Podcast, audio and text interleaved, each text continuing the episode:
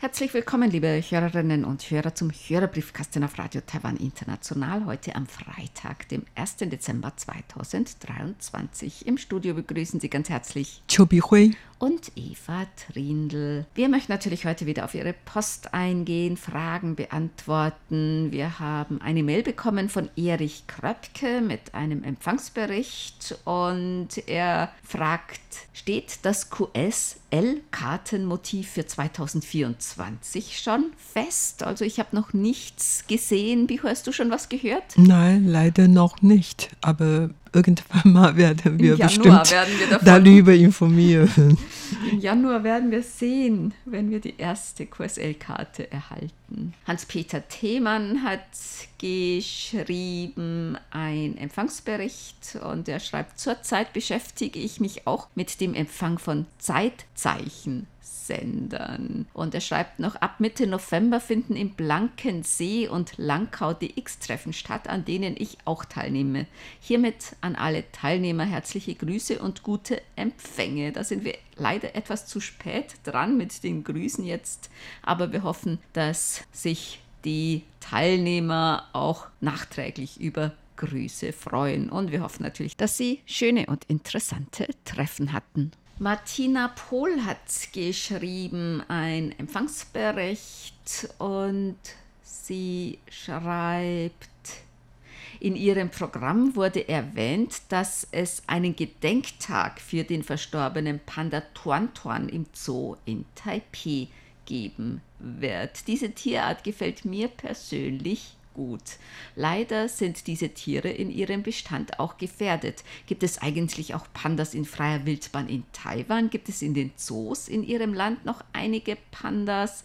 Pandas gibt es nicht in Taiwan, die gibt es nur in China. In Taiwan gibt es aber auch Bären, aber Taiwan Schwarzbären. Ja, genau. Also Panda-Bären sind meistens in Sichuan in Südwestchina beheimatet. Und hier in Taiwan gibt es keine endemische Panda. Aber wie du vorhin gesagt hast, es gibt ja natürlich dann äh, Schwarzbär in Taiwan. Und Schwarzbär ist dann taiwanische Panda-Bär oder so ungefähr in dieser Stelle. Also sehr wichtige hm. Tier. Und gibt es auch, auch nicht, genau, hm. nicht mehr so viel im Fall Wildbahn. Aber seit einigen Jahren hat man sich wirklich dafür eingesetzt.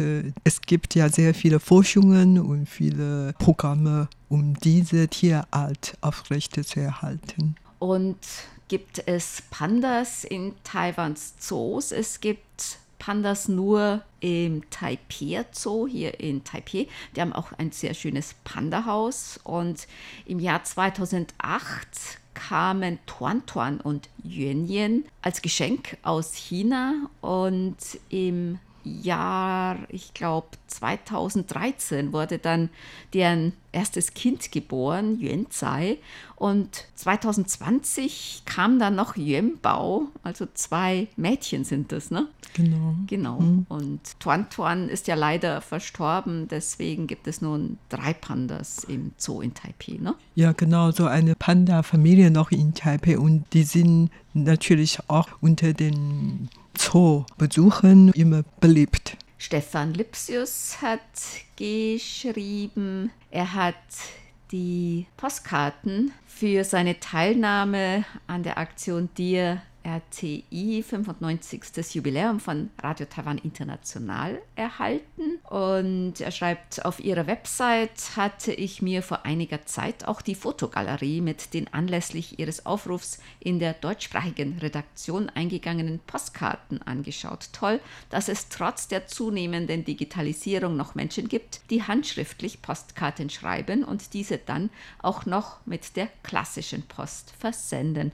Hat das Schreiben von von Ansichtskarten in Taiwan Tradition, beziehungsweise ist diese Form der Kommunikation bei Ihnen in Klammern noch weit verbreitet oder ist dies eine typisch deutsche Erscheinung und Erfindung? Postkartenschreiben in Taiwan, also besonders dieses Ansichtskartenschreiben, ist eigentlich keine Tradition würde ich sagen. Ja, genau, genau. Ich kann mich gar nicht daran erinnern, ob äh, meine Eltern mich eingeschrieben hat. Eigentlich ganz selten, aber unter dem deutschen Einfluss gibt es in unsere Familie mehr oder weniger diese Tradition. Wenn ich im Ausland bin, dann schreibe ich gerne so eine Karte an meine Tochter. Und wenn sie im Ausland ist, dann schreibt sie mir auch so eine Karte. Aber das ist wirklich keine so traditionelle ähm, Schreibweise oder so äh, in den meisten taiwanischen Familien. Es ist auch schwierig, dass man jetzt dann auf der Straße in Buchhandlungen oder so Ansichtskarten zu kaufen. Nur bei diesen größeren Buchhandlungen kann man welche bekommen, aber auch nicht mehr so zahlreich. Paul Gager hat geschrieben, herzlichen Dank für die schönen Karten, 95 Jahre RTI. PS, die lustige Kartenansicht wurde wohl mit dem Gedanken im Hinterkopf anlässlich des Faschingsbeginn Karneval gemacht oder sind die Redaktionsmitglieder innen immer gut gelaunt? Wenn ja, da sieht man wieder, wie positiv der viele Sonnenschein auf Menschen wirkt. Oder haben Sie die vielen Empfangsberichte, Karten so gut gelaunt gestimmt? Ja, uns stimmen immer die vielen Zuschriften sehr wohl gelaunt. Und viele Hörer und Hörerinnen haben nun schon diese Antwortkarten erhalten für ihre Zuschriften, für diese Aktion Dir RTI 95 Jahre RTI. Ich glaube, die zuständige Abteilung hat die so nach und nach weggeschickt. Also wenn Sie uns eine Karte geschickt haben für diese Aktion, sollten Sie eigentlich auch eine Antwortkarte erhalten haben. Falls Sie eine Karte geschrieben haben, dann haben Sie eine Antwortkarte erhalten. Wenn Sie zwei geschrieben haben, dann zwei. Und weil die zuständige Redaktion keine zwei verschiedenen Motive gedruckt hat, haben wir ein Foto von uns gespendet sozusagen. Und zwar war es ein Foto, das wir anlässlich des Beginns des Neujahrs gemacht haben, des chinesischen neuen Jahres. Und wir dachten, das kann man jetzt noch verwenden. Es ist ja jetzt noch das alte Jahr und das war irgendwie eigentlich ein ganz lustiges Foto. Da hat jeder so ein neuer Spruch oder irgendein Banner zum neuen Jahr in der Hand. Und wir fanden das eigentlich ganz lustig und dachten, das können wir auch mit unseren Hörern und Hörerinnen teilen, die uns dann auch noch eine zweite Ansichtskarte geschrieben hatten, damit die auch noch ein zweites Motiv erhalten. Ja, genau. Also wir alle, die, die Redaktionsmitglieder waren gut gelaunt. Wir sind das, immer gut gelaunt. Michael. Ja, und vor allen Dingen während der äh, chinesischen Neujahrszeit. Vor allen Dingen, ich freue mich wirklich, dass ich noch hier arbeiten darf. Ja, das macht schon Spaß. Frank Dombrowski hat geschrieben, er hat Reise durch Taiwan gehört. Der Reisebericht nach Ulai war sehr nachvollziehbar, bestens vorgetragen. Die Grüße an den RTI Hörerclub sind angekommen. Vielen Dank. Und er schreibt noch, gern höre ich Reiseberichte. Und er würde auch gern mal wieder einen Reisebericht von mir hören. ja, da muss ich mal gucken, ob ich wieder mal was zu erzählen habe. Ja, auf die Reise gehen. Frank Unglaube hat geschrieben zwei Empfangsberichte und er hat uns auch eine ja, Nikolauskarte schon geschickt mit einem großen Weihnachtsmann. Herzlichen Dank, ist auch bei uns angekommen. Ja, vielen Dank. Und ich werde sagen, jetzt äh, in Taipei ist auch schon langsam weihnachtlich geworden.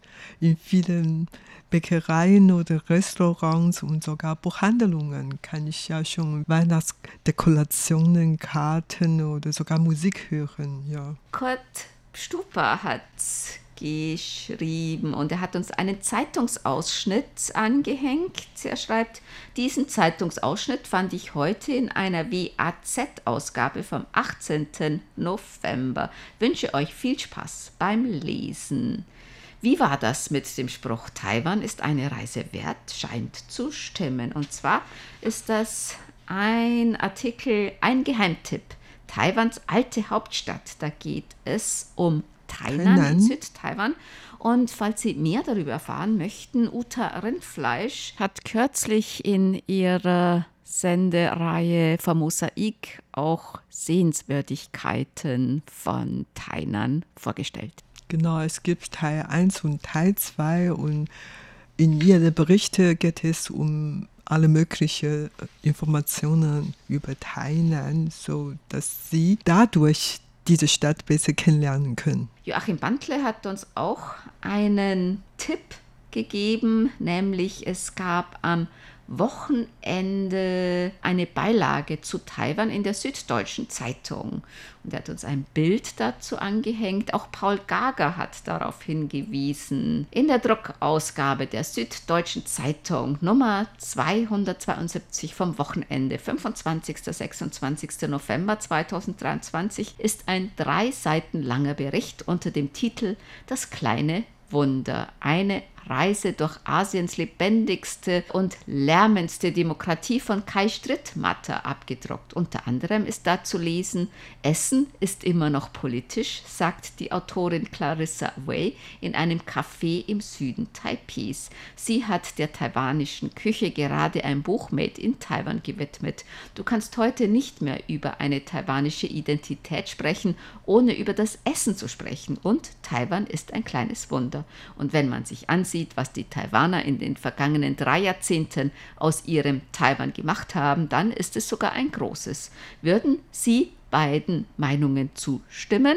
Ja, natürlich. In den vergangenen 30 Jahren hat Taiwan so viel geschaffen.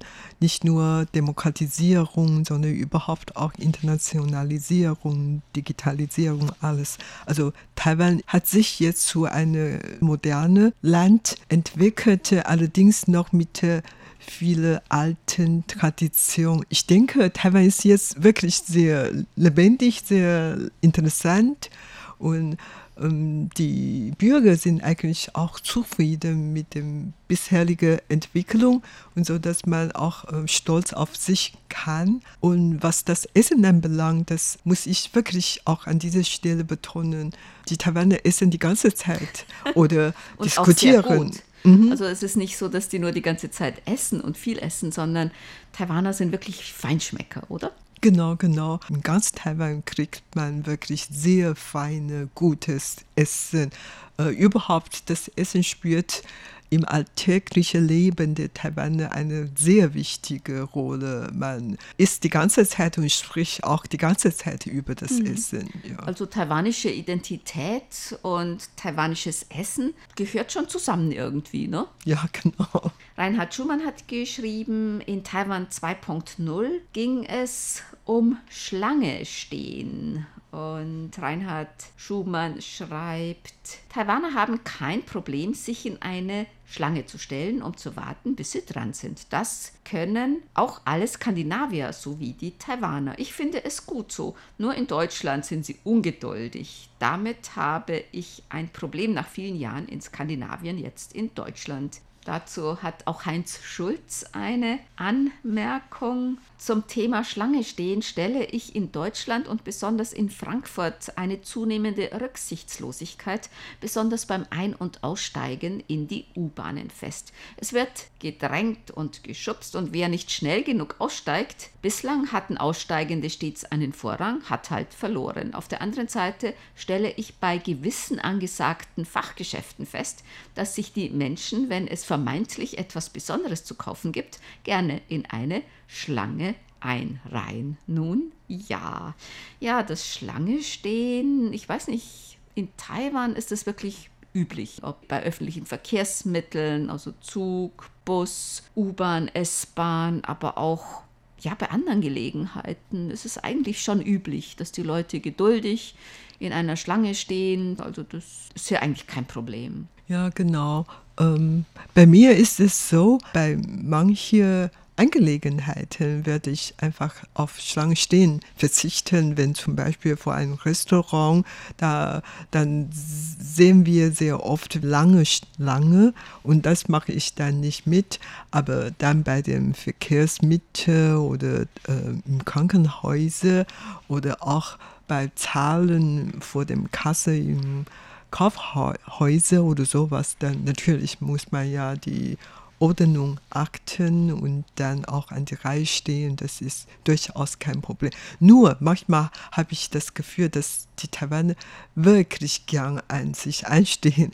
Wenn man hörte, dass dieses Restaurant was äh, Gutes anbietet oder äh, heute wird was äh, verkaufte, das nur einmalig war oder so, dann kann man sehen, dass die Schlange wirklich so übertrieben lang ist. Volker Wilschrei hat geschrieben, sehr viele Empfangsberichte, herzlichen Dank. Und er hat uns auch Reiseberichte wieder beigelegt. Ein Bericht zum sogenannten Saar-Polygon, einem Denkmal für den saarländischen Bergbau auf einer Halde einer ehemaligen Kohlengrube im nahegelegenen saarländischen Ort Ensdorf. Das ist wirklich ein interessanter Ausflug.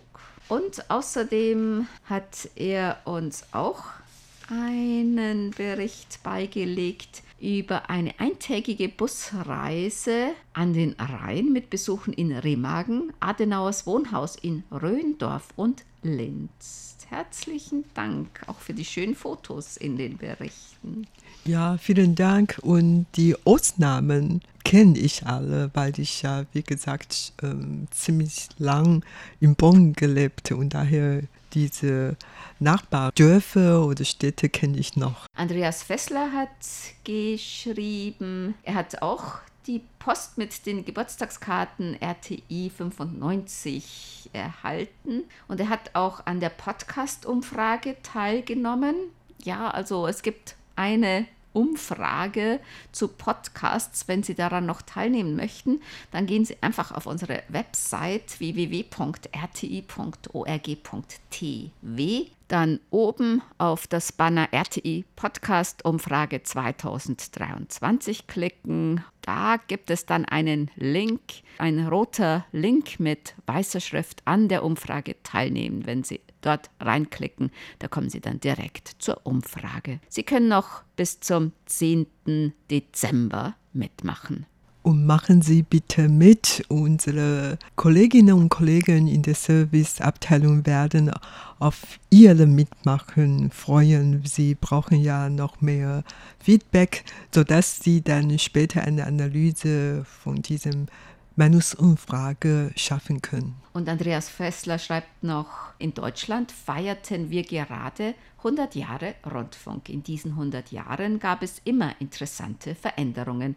Die Zahl der Empfangswege von Rundfunk vergrößerte sich. Das Internet ist eine davon und vielleicht auch der derzeit interessanteste. Denn dank des Internets sind auch verschiedene Zusatzangebote nutzbar, wie zum Beispiel der Podcast.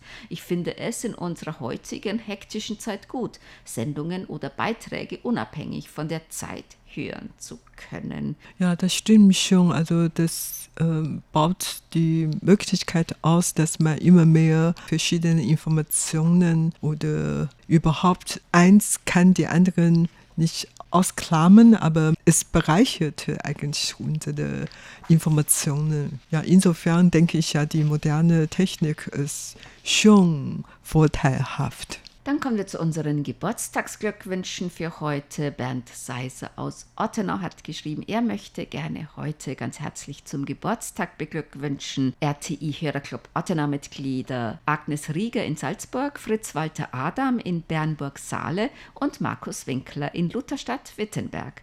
Gedenken möchte ich auch RTI-Hörerclub Ottenau Ehrenmitglied Hans-Werner Lange aus Duisburg, der am 1. Dezember 1938 geboren wurde und leider am 4. Mai 2023 verstorben ist. Den Glückwünschen schließen wir uns an. Und das war's für heute im Briefkasten. Sie hörten das deutschsprachige Programm von Radio Taiwan International am Freitag, dem 1. Dezember 2023. Unsere E-Mail-Adresse ist deutsch.rti.org.tw. Im Internet finden Sie uns unter www.rti.org.tw dann auf Deutsch klicken. Über Kurzwelle senden wir täglich von 19 bis 19.30 Uhr UTC auf der Frequenz 5900 kHz. Vielen Dank für das Zuhören. Am Mikrofon waren Eva Trindl und Chobi Hui.